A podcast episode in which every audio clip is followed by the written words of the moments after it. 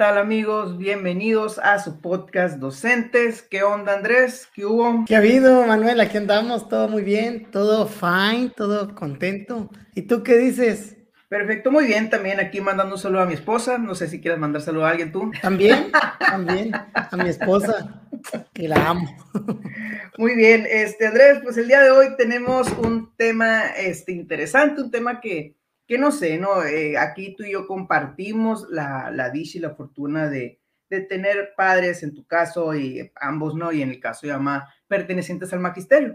Y conocemos, o incluso de niño, pues hemos conocido esta profesión, no tanto ejerciéndola, pero sí viviéndola desde una perspectiva diferente. Pero vamos a hablar de hoy de eso, de esos mitos acerca del ser maestro, esos mitos acerca de los maestros, que aquí pueden ser los mitos que tanto tú como yo eh, llegamos a experimentar antes de ser maestros y que llegas y te das cuenta que, que, la cosa no era así, a pesar de, como te digo, tener un entorno muy cercano a lo que es la docencia, pero también aquellos mitos que puede pensar la gente de afuera, los padres de familia, la sociedad, nuestros amigos, nuestros hermanos, incluso, o sea, todas aquellas personas que, que no han ejercido aún o que no van a ejercer el magisterio, ¿qué mitos hay acerca del ser maestro, del ser docente? ¿Cómo la ves? Sí, sí, sí, de hecho, precisamente yo quería comenzar también con algo así, ¿no? Con la parte de que tanto tú como yo, Manuel, coincidimos que tenemos, a, tuvimos a nuestros padres eh, dentro del servicio y que pues te conocemos esto desde que estamos chiquitos, ¿no? Y vemos la profesión distinta a como la ve alguien que, que por primera vez se enfrenta a la docencia. Pero aún así,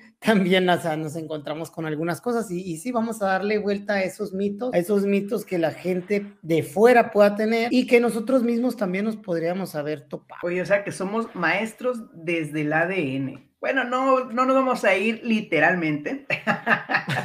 no nos vamos a ir literalmente desde el ADN, pero sí, no, ya desde antes de nacer ya había una esencia en nosotros que, que corría por ahí y que a lo mejor muchos también sus padres no pudieron haber sido, pero algún tío, alguna tía, algún abuelo, algún familiar este, que compartió esto. Pero no es el punto, simplemente vamos a ver aquellos mitos que, como digo, tanto tú como yo pudimos ser enfrentados. Y no sé, ¿cómo le hacemos? ¿Inicias tú o inicio yo? Inicia tú, te voy a dar el privilegio de iniciar el día de hoy, Manuel. Mira, me voy a ir por el lado que te decía inicialmente, ¿no? De cuando uno todavía no es maestro, este, es que un mito que, fíjate, no es tanto propio, es más cuando tú llegas, cuando tú estás practicando en la normal o cuando tú llegas a tu primer año de servicio, eh, hay este mito, o no sé si es mito, no sé si es pretexto, no sé si es una carga que se te pone o una responsabilidad que, que te añaden aún más, pero que llegas y dices, ah, perfecto, porque los recién egresados están más actualizados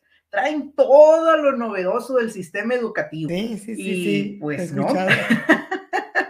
Lo he escuchado, lo he escuchado, ¿no? Y, y este yo creo que onda en, en un doble sentido, ¿no? En, en dos, en dos par... Uno, eh, demuestra que como que eh, la, los maestros que están frente al grupo en ese momento se hacen un pasito hacia atrás para, para ver qué trae el nuevo, ¿no? Creo yo que es para, para ver qué trae el nuevo y, y demás, y, y, se, hacen, se hacen los omisos por, por, un lado para ver qué trae y por otro yo creo, pues para que él haga y no hacer los demás, ¿no? Fíjate que por ahí también iba un poquito la reflexión, ¿no? En el momento de estar en servicio, y no voy a hablar de otros, voy a hablar de mí. Este, cuando tú llegas ya como maestro, eh, que acá pudiera ser otro, otro tema u otra reflexión, ¿no? El hecho de qué tanto, ya lo hemos platicado en otras ocasiones, qué tanto peso tiene la teoría o la formación, con qué tazo, tanto peso, perdón, tiene la práctica. O estos dichos, ¿no? De que es que el maestro se hace en la práctica, no en la normal que en la normal te van a decir que te van a crucificar si tú escuchas esa frase o si tú la dices, pero ya estando como maestro, pues entiendes a quién la dice y por qué la dice. Eh, no, no, aquí la intención tampoco no es hablar acerca de la formación normal, pero pues tú sabes que, que lo que pienso, que pienso que tenemos carencias, que sí, es que tema es una favorito. parte muy... No, no, que es una parte muy interesante, ¿no? Sí hay una formación real, es diferente a lo mejor a cualquier otra carrera, pero también creo que estamos tan enamorados o, tenemos, es como cuando tú le vas a tu equipo y piensas que tu equipo es el mejor o dices, aun cuando sabes que hay carencias, es la misma, la escuela normal, al menos yo hablo desde mi generación, el tiempo que yo estuve, sí tuvimos muchas carencias formativas, entonces llegan este maestro y te pone una carga que realmente tú des cuenta que no, o sea, no es cierto. Eh, o sea, no te sientes el más actualizado, no te sientes el más preparado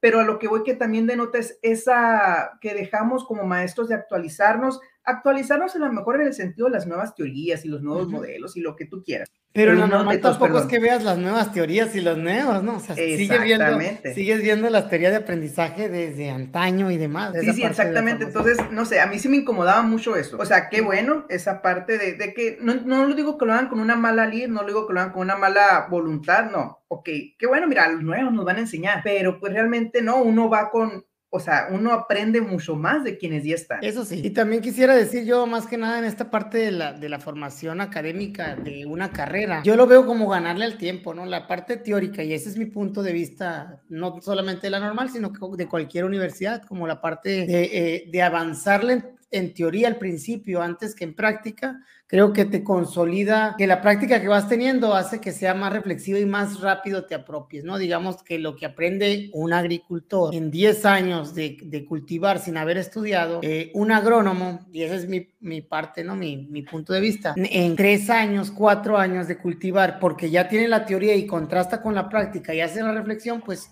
equipara un poquito esa parte del saber o del conocimiento. Y en la docencia es algo, algo similar, solamente que sí sí entiendo lo que, lo que dices, ¿no? De la, de la escuela normal. Es bien complicado por la parte de enseñar, porque la didáctica, la pedagogía, al no ser ni ciencias naturales ni ciencias exactas, pues eh, se torna un poquito diferente la manera en que puedas percibir, te cambia el contexto y te cambia todo, por ejemplo, ¿no? Y, y practicas en ciertos tipos de contextos que están cerca de las escuelas y, cuando te vas a la práctica, que llegas a algo que nunca habías visto, pues realmente parece, pareciera que todo lo que viste no, no ha sido de, de gran impacto y mucho de ello no lo es pero ahí lo vas aprendiendo y lo vas cruzando y pues vas, vas como que haciéndote experto en, este, en ese contexto, digamos, porque te cambias y otra vez es lo mismo y, y es un ir y venir esto de la docencia. No, y dijiste algo muy interesante también, o sea, realmente no es, y hablo acá, no, no conozco otras escuelas normales y por eso digo, yo hablo desde mi contexto, pero no es como, o sea, lo que te enseñan es la base, como tú bien decías, o sea, ya tiene los fundamentos y demás, pero no es lo más actualizado del momento, o sea, no es la, la última moda, híjole, lo que va a ser el parteaguas educativo, no, simplemente, o sea, traes ya la, la, cuestión teórica que muchos maestros ya traen. Entonces, pues primer mito en lo personal, ¿no? Eh, que el recién egresado sale más actualizado que los demás. Muy bien, yo, yo voy con el mío entonces. El primer mito que yo creo que también está muy en la parte social de cómo se ve al maestro. Anteriores podcasts había comentado una estadística de INEGI que según un podcast de, un mexicano eh, que, que, era innovador, pues eh, no me acuerdo el nombre de él, que me disculpe, lo dijo que el 85% era eh, fracasos profesionales los docentes, ¿no? Ese en el episodio de qué prefieres, por si lo quieren ver. Y yo creo que este mito está muy de la mano de ese comentario, que es quien no sabe hacerlo, enseña. Quien no sabe hacerlo, enseña. ¿A qué, a qué se refiere? Es como, como quien dice que, y va mucho a las profesiones, yo creo que, por ejemplo, quien no sabe ser arquitecto, hacer una casa, enseña sobre arquitectura. Quien no sabe ser abogado. El que no lo ejerce, dice. El que no lo ejerce, el que se dedica a la docencia teniendo otra profesión es como esta parte de decir el decente. Yo pienso que eso es un mito en educación porque la docencia en sí y el dar clases pues también parte de, de una vocación y de un servicio que quiere dar la persona hacia los otros y que tiene que ver con disciplinas a veces, pero en el caso de educación básica, pues tiene que ver con formación, formación integral y con, con servir al, al, pues a los niños y a las niñas. Entonces, creo que el mito este de quien no sabe, enseña, y es bien usado, es algo bien usado en películas para trillar al maestro, ¿no? Como cuando un alumno supera al maestro y dice, ah, yo sí puedo, es, le tira esa frase, ¿no? De, como que en inglés hay una frase, un, una, un dicho que está bien específico a esto, de que es que el que no sabe, enseña, ¿no? El que no sabe hacerlo, enseña. Bueno, incluso no, no, sí, sí, me, me, me queda, eh, entiendo, creo que ya entendí la, el punto acerca del mito. Y aquí lo complementaría incluso en, los, en las historias, videos cortos del Facebook, YouTube, y que te hacen alusión como una burla al maestro, como una cuestión mediocre de, miren, aquí está mi, el, ya llegué yo, el que no sabía hacer nada, y el trocón o el carrazo deportivo, y ahí está mi profe y el surito, para que no se te vea el suru. El tida, pues, para que... El tida, pues sí, para, que, para ponerle personal, personal. Sí, sí no, y, y, a lo mejor tiene mucho que ver con esta cuestión de la desvalorización que hemos hablado anteriormente, ¿no? Incluso valga, este, la típica, no puede faltar el caso de Finlandia, no, no podemos dejar de hablar de Finlandia, pero cómo se, se, dice, o bueno, o ahí la selección de maestros va por un proceso muy diferente, o sea, los más preparados o los más profesionales eh, respecto a los diferentes campos. Entonces, y aquí en México como que tenemos la visión del que, como te dice, el que no la hizo, el que no pudo, o el que ahí se va, como algo más, o sea, desvalorizamos, valga, o sea, no tiene el valor de ser maestro y, y se refleja en estas cuestiones en estas frases que tú dices. Sí, así es. Que no dudo que sí existan fracasos profesionales dentro de, pero no creo que sean la mayoría como lo manifestamos. Creo que muchos lo hacemos por, por eso, por un amor o por una vocación o por porque nos gusta este, este business. Ah, esa business de ser maestro, ¿no? Pues bien, no sé, pero este, esta profesión, vamos este a Este negocio, por decir, no es tanto por el dinero, ¿no? Un business de, de negocio de dedicarte a él, ¿no? no Muy bien. Pues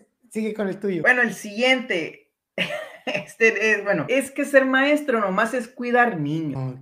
Creo que ya lo he escuchado y, ay, es que es bien fácil, si no me van a cuidar niños. Y creo que eso lo escuchamos más del lado eh, de las amistades o de la familia, porque habrá padres que lo piensan, pero no van a llegar a decir, eh, o en la, la, mayoría de los casos no llegar a decirte, pero sí, ay, si nomás vas a cuidar niños, yo tengo que trabajar de 8 a 3 y o de 8 a 2 con horario cortado y trabajo en una maquila o hago esto, hago lo otro, este, pero pues tú no me vas a cuidar niños, ¿cuál es el problema? Sí, sí, sí, es un, uno de los mitos que, que, más abundan, ¿no? Que más abundan porque pues definitivamente trabajamos con niños, es cierto, pero y tenemos de cierta manera a la responsabilidad cuando están ahí en la escuela y todo, pero no es nuestra función o, no, o, nuestro primordial enfoque el cuidar a los, a los niños, o sea, el que estén ahí entretenidos nada más, ¿no? Sino que obviamente hay, hay una intención de que ellos aprendan, hay, hay un plan de clase, hay actividades que se están haciendo y, y, pues sí, yo creo que este es de los más chocantes, diría yo.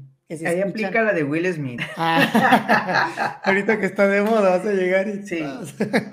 Bueno, no. No vamos a entrar al debate, pero. Sí, no vamos no a entrar al debate de eso, no vamos a entrar, pero sí, definitivamente es de las más chocantes, es de las más donadas y, ay, hombre, ahí está, hombre, nomás vas a cuidar los chamacos. Sí, ¿cómo te quejas? O sea, y así, ¿no? Sí, sí, sí.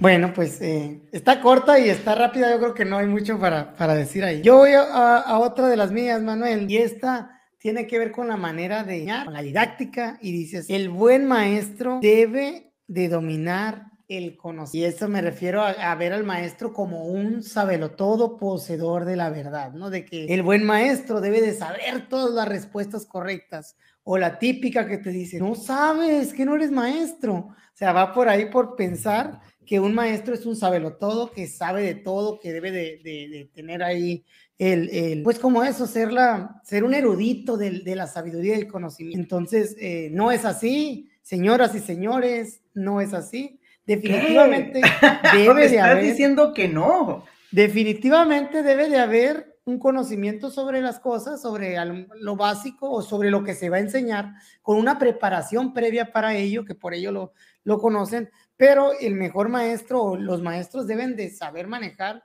no solamente la parte del conocimiento, del contenido, sino de las interacciones que se deben de dar en el grupo, el ambiente de aprendizaje, eh, la, las diferentes personalidades, trabajos colaborativos entre los niños y la manera de cómo ese contenido, ese conocimiento pueda, pueda generar un aprendizaje dentro de una aula de clase o fuera de ella, en una conversación, en un diálogo, con alguna estrategia, tiene que saber de metodología y bueno, un sinfín de, de, acciones que tienen que ver con la didáctica y la pedagogía. Pues aquí fíjate, yo también lo traía, esa no lo tenía como los maestros saben todo. Incluso se usa, como tú dices, para ridiculizar, híjole, este, ¿cómo si es maestro y no lo sabe? No sé si te ha tocado estas cuestiones, incluso es más, que un error ortográfico, que cualquier cosa. Obviamente, si tú estás en un campo, o sea, tú tienes que llegar preparado, si tú vas a ver una temática, no se espera que tú lo sepas todo de memoria. Como platicamos el otro día, la, la moda, la mediana y el promedio y que, ver cuál era cuál. O sea,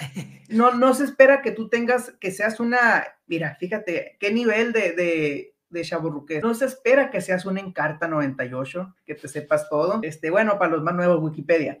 No se espera que sepas todo en el momento, pero que si tú vas a abordar una temática, si tú ya sabes que vas a abordar una clase, pues llegues preparado. Y ahí sí, o sea, sobre ese tema ya tienes que haber estudiado todo. ¿Por qué? Porque sabes a lo que va. Pero si a lo mejor, y, ojo, y esto no va, no va peleado con el acervo cultural que tenemos como maestros y con la cultura general.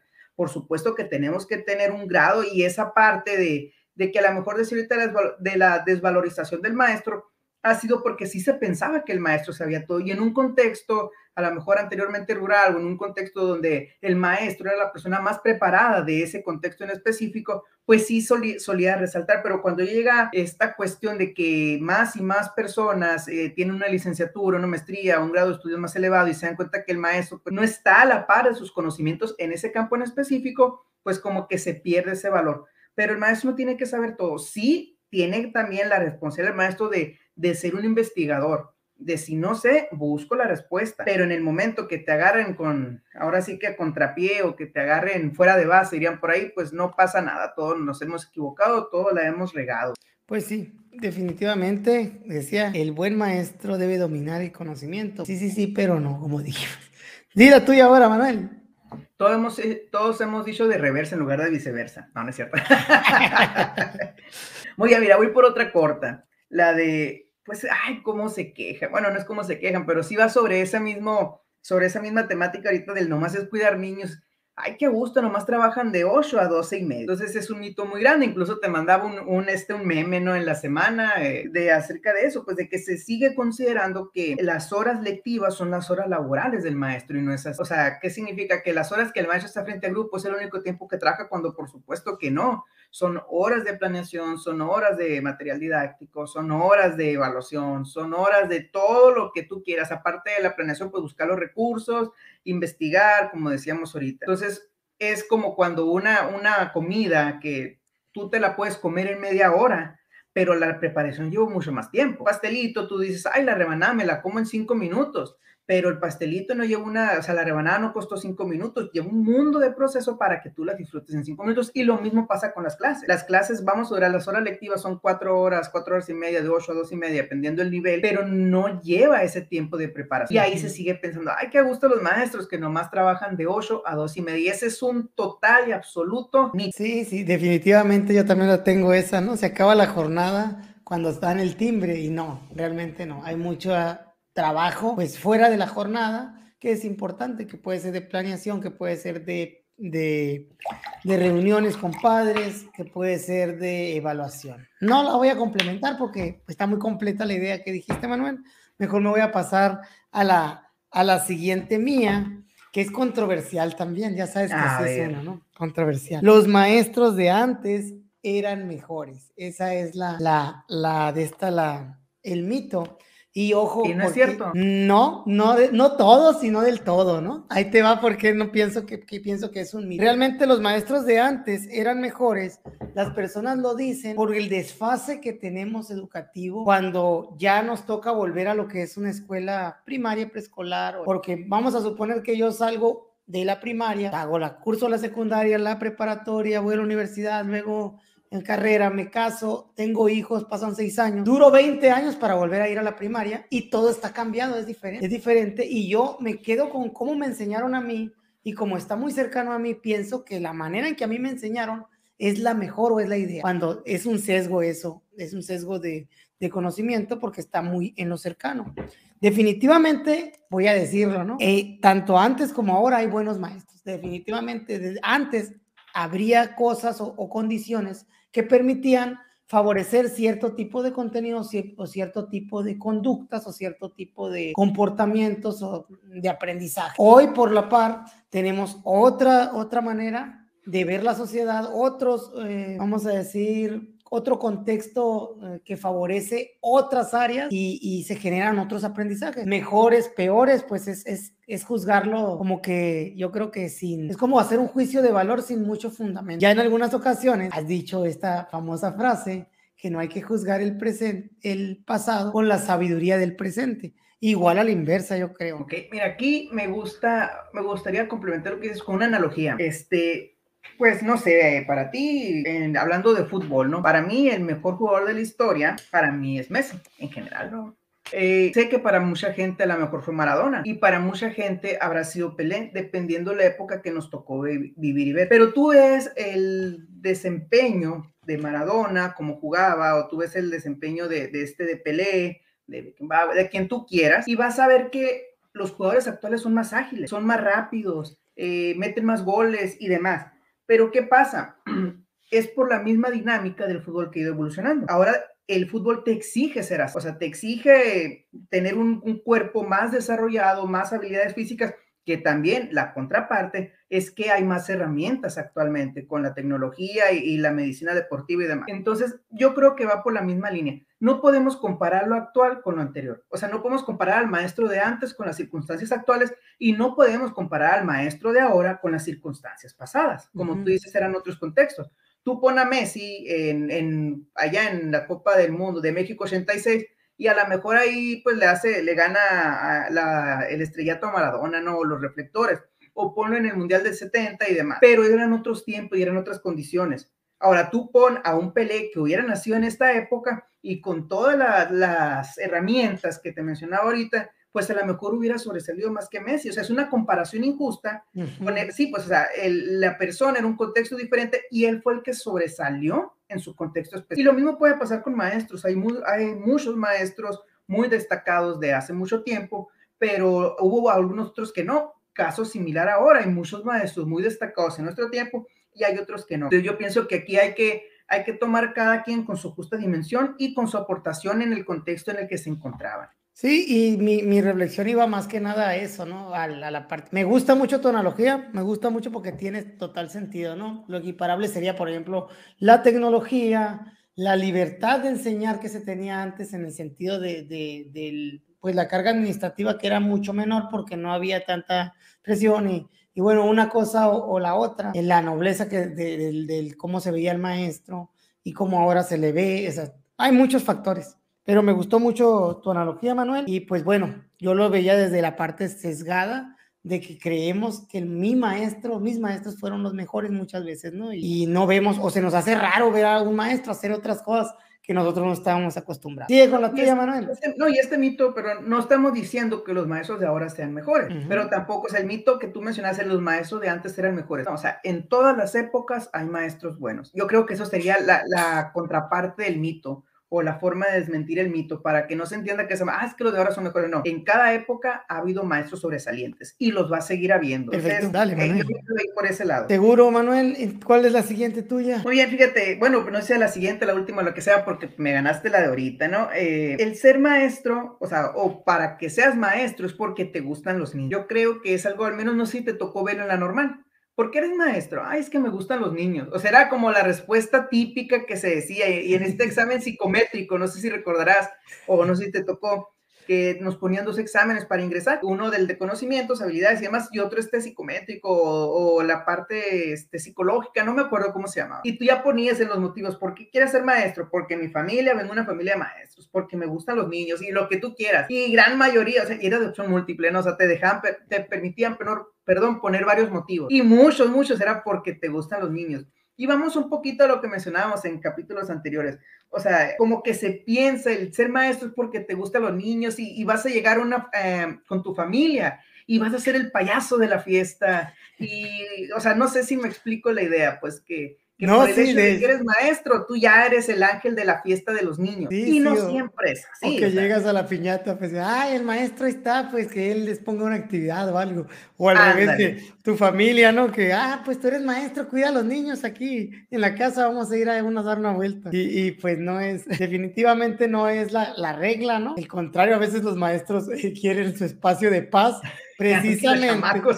sí, precisamente porque todo el día están con niños y los niños, eh, los que son padres, nos entenderán que son bastante absorbentes, bastante absorbentes, demandantes y, y el maestro pues con gusto les dedica todo su tiempo y su trabajo. Pero fuera de él, aquí decían, pues existe una vida privada que el maestro también tiene, derecho a, vivir, a tener y a y estar por ahí. Pero sí, sí lo entiendo totalmente. No, no es regla, es un mito, es un mito definitivamente. Eh, ojo, ¿no? No significa que... Yo creo que en parte te gustan los niños, sí, porque trabajas con ellos, pues, o sea, te, los, los entiendes o tienes ese carisma lo desarrollas, pero no es que, que, que vayas a ser ni como maestro ni como maestra, el, el, vamos a decir, la maestra miel, como decía, ¿no? La maestra miel o, o, cualquier maestro que, que, en las películas vemos que son así, pan y dulzura. Al contrario, el maestro tiene su genio también. No, y ahorita que dijiste pan, voy a agarrar otra analogía. Es que en la panería hay de todos los panes. Hay conchitas, hay, hay este cochitos, hay Magdalena, hay lo que tú quieras, hay donas en la panel y es la misma en los maestros, pues sabemos de todo, de todas las formas de ser, sabemos quienes son muy extrovertidos, sabemos quiénes son muy serios, sabemos quién, o sea, de todas partes. Y aquí, como dices, sí, o sea, no se trata de decir, ay, no nos gusta trabajar con niños, pero esa cuestión de que como que siempre vas a ser el ángel de la fiesta, siempre vas a ser, oye, que ojo, eh, sí tenemos habilidades especiales, a diferencia de muchas personas. Tú llegas a una fiesta y sí como maestro, a lo mejor no te ha tocado, eres capaz de poner un orden que a lo mejor la persona organizadora no lo está poniendo. O a lo mejor tienes esa habilidad de partir el pastel. Es como que ya e, es, intrínseca, ¿no? Si, si no sabes partir un pastel, no sé qué estás haciendo de maestro.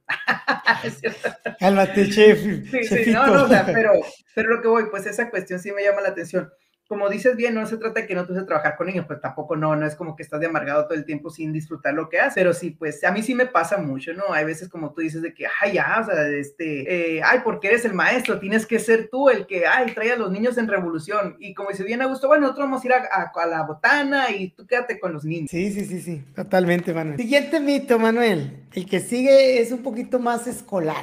Este mito es el desempeño del alumno depende exclusivamente del profesor. Eso es un mito que también se puede ver en la sociedad y que piensan que los aprendizajes que ahí se generen con los alumnos dicen, ah, pues es que cuando es un maestro bueno son muchos los aprendizajes, cuando es un maestro malo es, este, son bajitos, como que piensan que hay una correlación entre el desempeño del maestro y, la, y pues el desempeño del alumno, cuando pues son dos tareas distintas, mientras el docente enseña con una intención sobre los contenidos, ojo, sí, sí quiere generar los mejores aprendizajes, pero el aprendizaje es algo más complejo, es algo más individual, que está en cada niño y que no nada más depende de que tenga un buen maestro. Aunque yo pienso que un buen maestro sí hace la diferencia, depende mucho de otros factores, es multifactorial. Depende mucho de si el niño está bien alimentado, bien cuidado, tiene cariño, amor en su casa, eh, tiene eh, la protección de un techo, de donde dormir, no se preocupa por necesidades básicas, ni afectivas, ni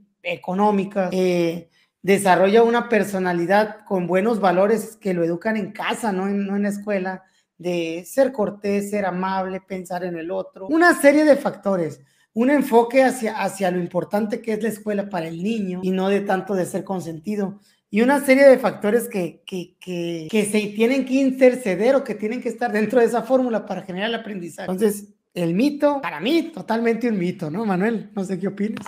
Sí, aquí quiero citar a la, a la estimada maestra normalista Marisol. A ver, deja, porque siempre le cambio los apellidos. Según yo, Valenzuela Rodríguez, ¿no? Sí, Marisol. Sí, porque siempre digo Marisol Rodríguez y cuando no le cambio el apellido y demás. Pero ¿por qué no me citas a mí mejor? No, no, es que es una frase de la maestra. El niño aprende con el maestro, sin el maestro y a pesar del maestro, decía la maestra, ¿no? Entonces, eh, por supuesto que hay contextos y, dependerá, o sea, si tú estás, si hay un niño en una situación vulnerable y el maestro pues no apoya, pues es, es muy poco probable que, que, haya un más allá, ¿no? Bueno, no más allá, me refiero a Martín, no que, que, hay esa evolución que se espera. Sin embargo, el caso ahí sí el maestro puede ser un potenciador. Si el niño no tiene apoyo en casa y el único apoyo, su única ancla, su única eh, andamio, como tú le quieres decir, o sea, que, que haya potenciador es el maestro, pues sí se pueden conseguir cosas. Sin embargo, también hay muchos casos donde el, los logros del niño, como te lo decía en otra ocasión, pues son dependiendo o dependen, perdón, exclusivamente de los padres o no exclusivamente, pero sí en un gran porcentaje dependen de los padres de familia. ¿Por qué? Porque los padres como tú dices, todo, cumplen con toda esta necesidad y aparte en casa apoyan y demás, ¿no? Entonces sí, no, no creo que sea, hay una, hay una correlación entre todas las partes, en mayor o en menor o mayor medida dependiendo de la situación de cada niño. Sí, y es como caso por caso a veces, ¿no? Como dices, porque al decir yo que un maestro puede hacer la diferencia, puede darse un caso, y hablo de casos específicos, que un niño no tenga tantos apoyos, conozca al maestro, tengan una muy buena química, relación en, en el sentido de, de, la personalidad. El maestro le dé un enfoque al alumno y el alumno despierte o como palomita explote, dice uno cuando está aprendiendo a leer, y se suelte y le agarre un amor al aprender. Si un maestro logra eso con un alumno, pues ya la hizo. Y es solamente una fórmula, pero ojo que, que todos tienen algo, algo que ver, hay los otros factores y, y, siempre entre más factores haya, mayor probabilidad de éxito se tendrá al, al momento de aprender. Muy bien, pues el siguiente, no sé cuántos vamos, pero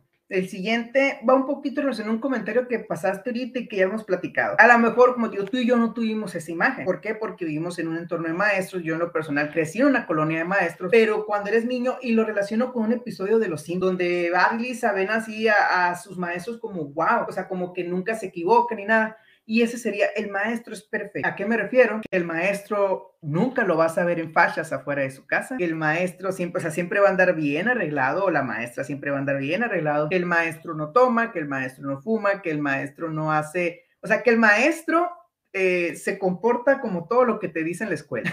todo lo que te dicen que no lo hagas, no lo haces.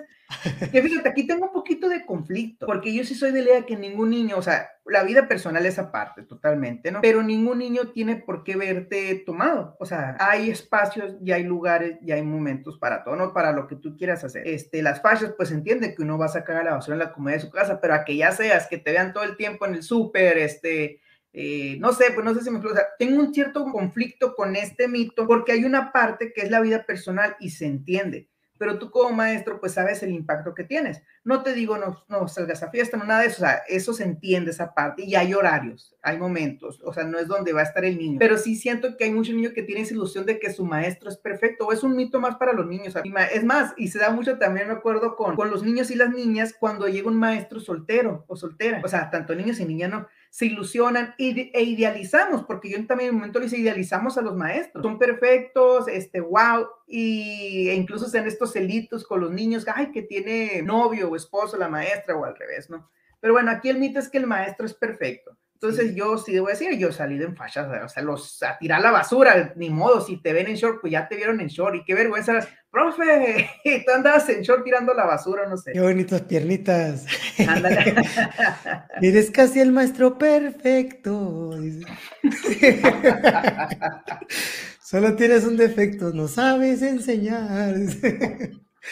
Bueno, Manuel, sí, o sea, no, no, no va, o sea, como te digo, se entiende, pues no, no, aquí no estamos hablando de vida personal, pero tratar de que tu vida personal se quede en eso, en una vida personal. Si tú sabes que estás en un entorno donde te puedes estar exponiendo, ¿para qué? No, sí, y, más referido a esas, a las conductas de adulto, ¿no? De, las diversiones y demás, porque sí hay, le estaba leyendo un artículo ahora que mencionaba eso, ¿no? Que en la medida que el maestro bajaba la guardia, tenía una mejor empatía, una mejor relación con los alumnos. Y ojo, yo digo que al bajar la guardia es no ser ese maestro perfecto, pero obviamente no es, hay una línea, pues, hay una línea entre, ah, es que, pues si tú haces esto que haces, que sabes que no está bien, que no le hace bien al niño verlo como ejemplo, pues no lo, no lo vas a hacer frente a él, aunque tú lo hagas, ¿no? O sea, sí, es ese equilibrio. Por otro lado, sí, tienes que saber que el maestro se equivoque, el maestro puede equivocarse y tomarlo bien. La vieja confiable es la de, ah, lo puse así mal para, para ver si estaban poniendo atención, dice el maestro.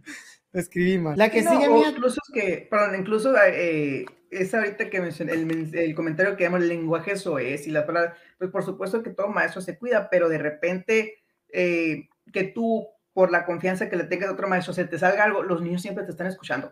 O ya nomás por el hecho de que pisaste la banqueta de la salida, hey, hijo de tu... Pues, o sea, a eso me refiero, pues también la vida personal se entiende y demás, ¿no? Y bueno, vamos con otro que está, que está por ahí, Manuel está ahí cercano a lo que tú dices, pero tiene que ver con cómo también otra vez el papá mira al maestro desde afuera del aula y cómo lo juzga de mejor o peor. En este caso dice, el maestro estricto es el mejor. Como ver el maestro que más regaña, que más grita, que más hace, hace menos a los alumnos, que tiene más reprobado, dice, no, ese maestro sí es bueno porque mira, los pone ahí a la línea y todo. Y tiene que ver con, con, un enfoque, otra vez a lo mismo, a que se parece a lo que yo recibí en un pasado, que era mejor visto o que está muy enfocado al orden y a la disciplina, que es bueno, ¿no? Eh, tener orden y disciplina, pero no, no de una manera autoritaria, no de una manera de este tipo tan, tan rígida. Entonces, eh, el maestro que más reprobados tiene, por ejemplo, se le olvida que al evaluar al alumno también está evaluando su encierro. Eso lo estábamos viendo el otro día con Mena. Dice, tú tienes muchos reprobados, a lo mejor te juzgan de bueno, pero no es así, pues porque estás reprobando quiere decir que tus clases no están teniendo el impacto que, que, que, que debes. Ojo, no digo que la clase no sea buena, sino que no es buena para ese grupo en específico. Tienes que buscar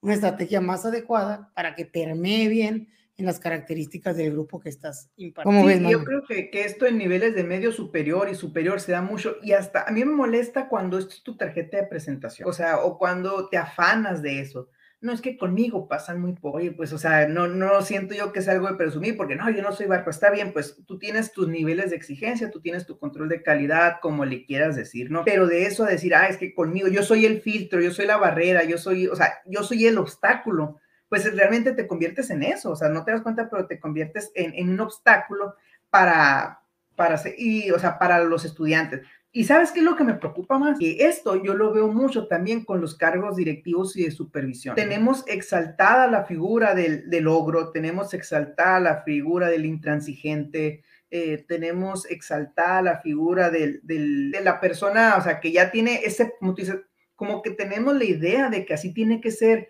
el directivo, el supervisor enérgico, que no, que acá, o sea, ese y me ha tocado, o sea, veo que hay muchos que siguen, o sea, y que se, se lo presumen y todo, yo lo hemos escuchado en reuniones, o sea, donde, ah, es que no, que conmigo a mí no se me va ni una, y conmigo esto, y podrán decir lo que quieran de mí, pero no podrán decir, o sea, no sé, siento que no es algo para presumir. No digo cada quien tiene su carácter y que, bueno, no todos vamos a ser iguales, pero que sea tu tarjeta de presentación, yo soy el supervisor que que ha metido tantos esto, o yo soy, o sea, no sé, pues no, no siento que sea algo, pero sí se da mucho que se sigue presumiendo. Pues sí, ahí está el mito, el maestro estricto no es el mejor, perdón, el maestro estricto es el mejor. A ver, Manuel, cerramos con un último mito tuyo y uno mío, ¿te parece? A ver. Pues tú sigues. Ah. me dijiste así como, vamos a cambiar la dinámica, te entendí. no, no, no. Ah, sobre.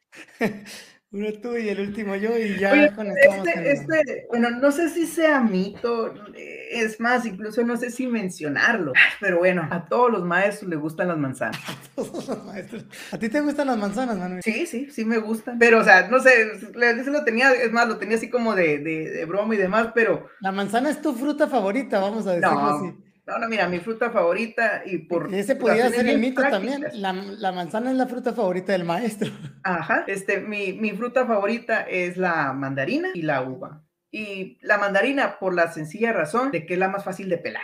O sea, no batallas, te la comes, no ocupas lavarla, o sea, se me hace la fruta más práctica. Yo soy muy así con la, con la limpieza y todo, entonces la mandarina como te la den, la agarras, la abres, no batallas como una naranja, al menos que yo sí batallo para pelar una naranja, eh, la manzana yo la tengo que lavar para comerme la uva. O sea, a eso me refiero, pues, por un, y me gusta el sabor, ¿no? Pero por esa razón tan práctica, mi fruta favorita es la mandarina. De sabor me encanta la uva, me encanta la sandía, eh, pero, o sea, sí, pero no, no sigue siendo mi favorita, ¿no? Este, la, la manzana, la como y de hecho, o sea, está rica, me gusta, pero mi favorita sería... Sí, yo creo que eso está muy tipificado por el hecho de las películas también, las películas y las series donde, ah, mira, le voy a llevar una manzana al maestro que tiene, que es de antaño, ¿no? Que es de tradición y desde las películas en blanco y negro se ve, se ve esa parte. Supongo yo que esto nace de un genuino acto en las poblaciones de, de darles a, los maestros, de reconocerles a través de eso, de, de una fruta eh, o de, una, de algo que se, que se les da pues a, los maestros, ¿no? Pues, Oye, era una indirecta, maestro, ya deje, deje los tacos de chicharrón, aquí está la manzanita.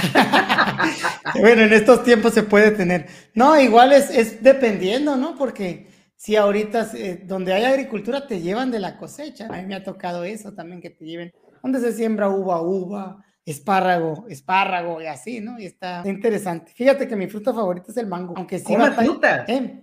Claro que como frutas, ¿cómo no voy a comer frutas? Eres un, ser solar. Pues sí, pero me gusta el, el, mango, yo creo que es mi fruta favorita ahorita esta temporada, es bastante bueno. Lo que sí es que me da flojera, que tiene una semilla bastante grande. Precisamente, pues ahorita obviamente no estoy en, en mi casa, este, aquí donde estoy se dan unos mangos muy buenos y así unos mangotes grandotes. Este, oye, no, pero te iba a decir, fíjate que, que es un detalle y se siente muy bonito. O sea, yo creo que maestro, bueno, a mí sí me han regalado en varias ocasiones manzana, sí, la iba y la lavaba y me la comía, ¿no? Ay, qué rico unas uvas de caborca. Este, sí, iba y la lavaba y me la comía, pero, o sea, no sé, yo siento que se siente muy bonito cuando un niño te lleva un detallito, este, el que te lleve la manzanita, no sé, o sea, si te hace el, sientes bonito, pues. Y te voy a decir, me ha pasado. Más si es así con chile, ¿no? Ya envuelto y todo. No, no, o sea, aunque sea, bueno, también ya es otra cosa, no, pero la manzanita sí, que la hagas, No sé, yo hasta la ponía en el escritorio, no, ya me sentía el maestro, ya soy maestro, ya me llevaron mi Ahora se toman una selfie. Ándale. una selfie.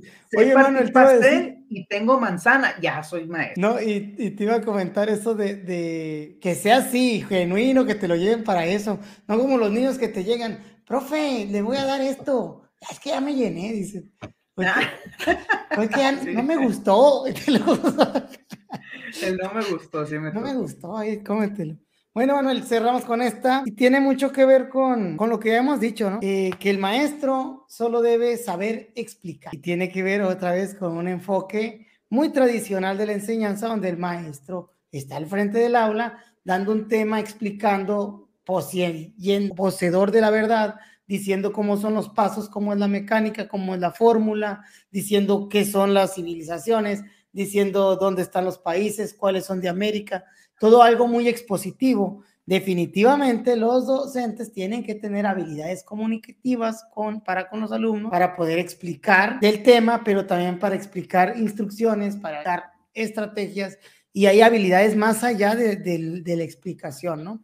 Incluso yo me atrevo a decir que ahora los mejores maestros son los que menos nos dicen y los que más ponen a hacer a los niños en el sentido de, de la interacción, de la interacción, que se fijan en ponen en el centro del protagonismo de la clase la acción infantil, la acción del niño, independientemente de, de, cuál sea, si van a dibujar, si van a platicar, si van a exponer ellos y demás, ¿no? Entonces, el mito para mí es, solo debes explicar, ser maestro está muy fácil, solo debes... Yo creo que ahí el mito también va, para mí sería lo que tú dijiste también, y ahorita te digo por qué, fíjate. A ver, a ver, ¿cuál, ¿cuál es el mito para ti? Eh, lo que dices, ¿no? Y que para allá lo platicamos en un episodio, que ahora es esta imagen del maestro como facilitador. O sea, ah, es que el maestro ahora nomás tiene que ser facilitador, o sea, como que ya tenemos muy, muy, este, o sea, ya tenemos muy adentro el... el muy normalizado. El, pues no normalizado, como que nos hemos ya aprendido el discurso del constructivismo, pero que en cierto modo, o sea, ay, es que el maestro ya nomás tiene que ser facilitador, ya nomás es un guía, ya nomás este, está ahí, o sea, ya no enseña. Siento que el mito ha cambiado, o sea, sí, sí entiendo la cuestión que tú dices, que el mito de que el maestro siempre tiene que explicar y que tiene que ser muy bueno para explicar y que yo sí siento que, que, es una habilidad importante. No, no digo que sea la única, pero sí una habilidad importante, pero yo siento que ahora va, ha cambiado un poco, o sea, se ha ido convirtiendo en algo diferente. El maestro ya no tiene que explicar, o sea, siento que se ha transformando en esa parte, pues, como que el papel del maestro ¿Tú crees que el mito es el maestro ya no tiene que explicar? sí, o sea, yo siento que, que, el mito es que el maestro